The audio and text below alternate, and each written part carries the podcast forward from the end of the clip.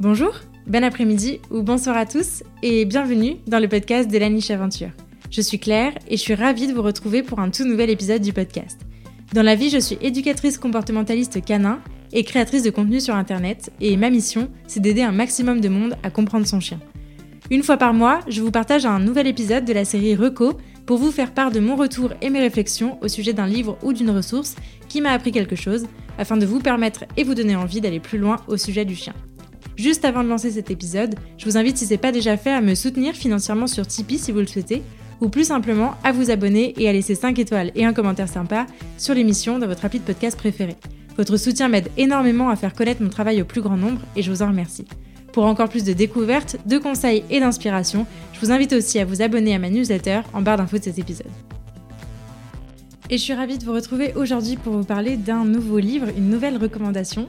Il s'agit du livre Don't Shoot the Dog de Karen Prior et on va en parler aujourd'hui.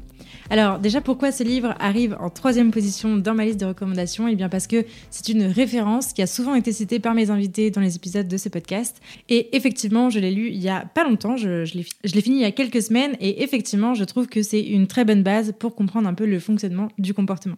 Alors pour revenir un petit peu sur l'auteur, Karen Prior, elle est écrivaine et biologiste du comportement. Elle a notamment été très connue pour avoir été une des pionnières du dressage de dauphins au Sea Life Park et elle a été aussi la fondatrice de la méthode du training et c'est notamment sur ces deux tableaux qu'on la connaît le mieux. Alors au niveau de ce livre, il faut d'abord le remettre dans son contexte, comme d'habitude. La première édition de ce livre, il a été publié en 1984, donc il date pas d'hier, et la dernière, qui est disponible aujourd'hui, elle date de 2006 et elle a été traduite en France en 2018. Cette temporalité, elle est hyper intéressante et une fois de plus, il faut toujours remettre un livre, un texte dans son contexte. En effet, la dernière version date de 2006, donc certaines informations énoncées, elles vont pas forcément toujours être à jour des dernières connaissances scientifiques, parce qu'on est aujourd'hui quand même en 2023, quelques années après. Mais dans un autre temps, malgré les republications qu'il y a eu, ce qu'il faut tenir compte, c'est que l'idée de fond de ce livre est la même depuis 1984. Donc quand on a ça en tête, on imagine assez facilement à quel point il a pu être novateur dès lors de sa sortie et à quel point il l'est encore quand on le lit, parce que en 2023, que ce soit en France et ailleurs, malheureusement, ce qui est dit dans ce livre n'est pas la normalité. Alors au niveau de ce livre, euh, ce qui est hyper intéressant, c'est qu'il ne parle pas que de chiens. En fait, il va traiter du fonctionnement de l'apprentissage, donc on va y retrouver une très très bonne base pour comprendre justement le cadran du conditionnement dont on parle souvent, euh, et bien évidemment bah, le fonctionnement du renforcement positif, puisque Karen Prior euh, a largement contribué euh, à la diffusion de, ce fonctionnement. Comme je vous le disais au début de cet épisode, Karen Prior, a largement contribué au développement de la méthode du clicker training et donc elle va aborder dans ce livre assez profondément les notions notamment de marqueurs, de récompenses et de leurs bénéfices en matière d'apprentissage. Ce que j'aime bien, c'est qu'il y a tout plein de parallèles qui sont faits pour parler du comportement et de la modification comportementale, du modelage comportemental. Euh, beaucoup d'illustrations sont données et couvrent tous les domaines de nos vies, que ce soit les relations qu'on entretient avec nos animaux, euh, qu'ils soient des animaux domestiques ou pas, parce, parce qu'elle parle aussi beaucoup euh, bah, du dressage de dauphins, l'expérience qu'elle a pu avoir. qu'on en pense du bien ou du mal, en tout cas, elle en parle et elle elle, expose que tout ça fonctionne aussi sur d'autres animaux qui ne seraient pas forcément des animaux domestiques. Euh, elle fait euh, beaucoup de parallèles avec les enfants, avec l'éducation des enfants, avec les interactions qu'on peut avoir avec son conjoint ou sa conjointe, ses collègues de travail, euh, ses relations familiales, etc., etc.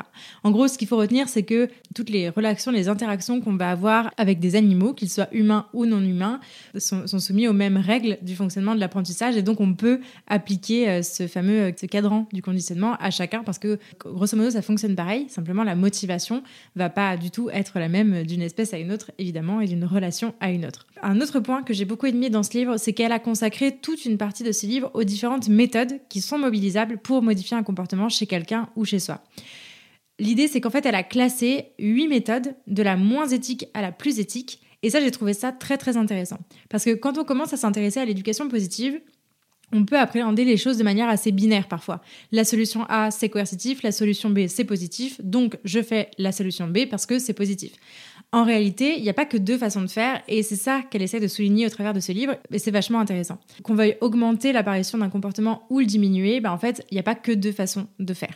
Et ça, c'est vraiment intéressant de prendre conscience, ne serait-ce que de l'existence de ce panel entier de ces huit méthodes. Je pense qu'on pourrait en ajouter d'autres, mais en tout cas, dans le livre, elle en détaille huit, que je vais vous citer, euh, pour pouvoir questionner ce qu'on fait, l'éthique qu'on choisit de mettre dans l'apprentissage pour apprendre quelque chose à nos chiens, notamment euh, là en l'occurrence. Alors, je vous cite ces huit méthodes qui sont décrites pour que ça vous parle un petit peu mieux. Donc, je vous redis de la moins éthique à la plus éthique, entre guillemets. Euh, donc, la première, c'est se débarrasser du chien. On va avoir la punition, le renforcement négatif, l'extinction, l'enseignement d'un comportement incompatible, le conditionnement du comportement à un signal et ne plus utiliser le signal, le fait de marquer l'absence, et enfin le changement de la motivation.